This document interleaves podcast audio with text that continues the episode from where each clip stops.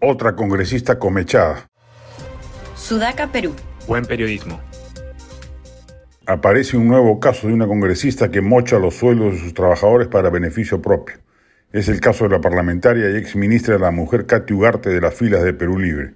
Se suman las denuncias previas contra Rocío Torres y Magalia Ruiz de APP por las mismas razones. Y después en el Congreso se preguntan por qué tan bajos niveles de aprobación y culpan a la prensa de sus desgracias y por ello preparan proyectos de ley que atacan directamente la libertad de expresión, como reseñamos en nuestra columna de ayer. Es imperativo, por lo pronto, que de una vez por todas se establezca una reforma administrativa al interior del Congreso, de modo tal que se forme una bolsa de asesores parlamentarios contratados bajo la supervisión de Servir, que luego se asignen a cada parlamentario y que no dependan de ellos y de su antojo la permanencia o continuidad del respectivo asesor, utilizado luego para tareas no santas por congresistas inmorales.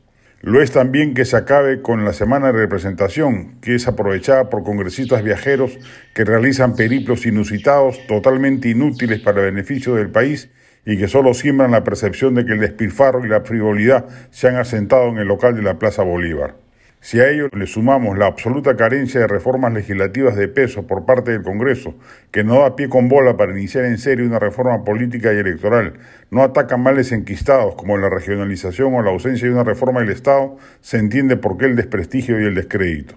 Un Congreso desacreditado es una institución que pierde legitimidad y credibilidad de la sociedad, lo que significa que la democracia misma está en peligro. La representatividad de los ciudadanos se ve amenazada y la confianza en el sistema político se deteriora. En ese escenario, las decisiones y leyes que se aprueben en el Congreso pierden peso y la capacidad de las instituciones para resolver los problemas del país se ve seriamente comprometida.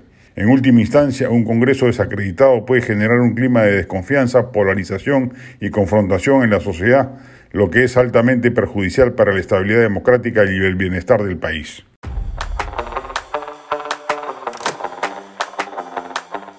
Este podcast llegó gracias a AFE, operador logístico líder en el mercado peruano que brinda servicios de almacenaje, transporte de carga, courier y cómics.